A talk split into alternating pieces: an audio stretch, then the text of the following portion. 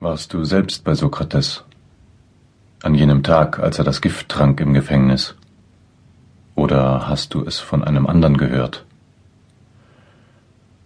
Selbst war ich da, o Echekrates. Was hat er denn gesprochen vor seinem Tod? Und wie ist er gestorben? Gern hörte ich das. Jetzt reist nicht leicht einer nach Athen.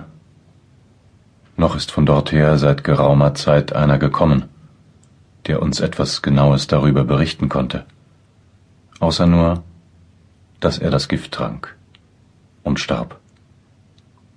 Von dem übrigen wusste keiner was zu sagen. Also habt ihr auch nichts vom Verlauf des Prozesses gehört? Doch. Das hat uns jemand erzählt, und wir haben uns gewundert, dass er, obwohl schon längst verurteilt, offenbar erst weit später gestorben ist. Wie war das doch?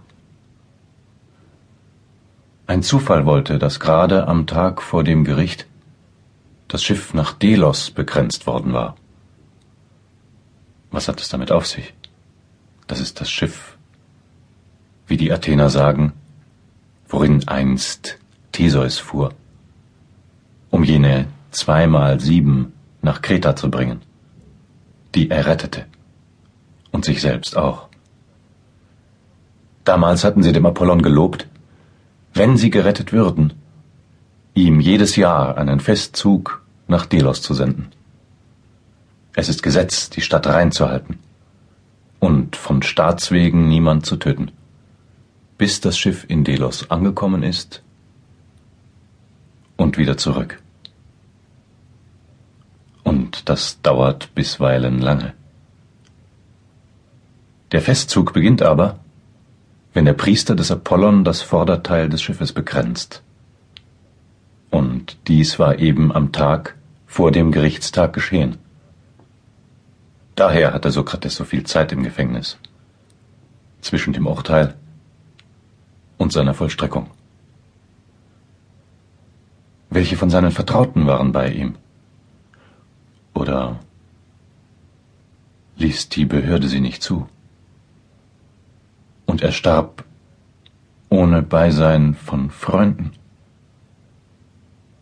Keineswegs. Es waren ziemlich viele zugegen. Was wurde gesprochen? Und was getan? Wie war es bei seinem Tod selbst? Uns war ganz merkwürdig zumute dabei. Bedauernd kam gar nicht auf. Weder trat uns etwas Weichherziges an, wie man doch denken sollte bei solchem Trauerfall, noch auch waren wir fröhlich, wie gewöhnlich in unseren philosophischen Beschäftigungen, obgleich unsere Unterredungen auch von dieser Art waren. Ich befand mich in einem gar nicht festzulegenden Zustand.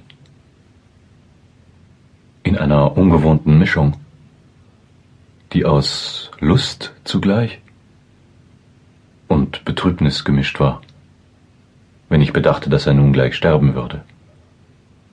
Und alle Anwesenden waren in der gleichen Gemütsstimmung, bisweilen lachend, dann wieder weinend, ganz besonders einer unter uns Apollodoros. Aber auch ich war gleichermaßen bewegt wie die übrigen.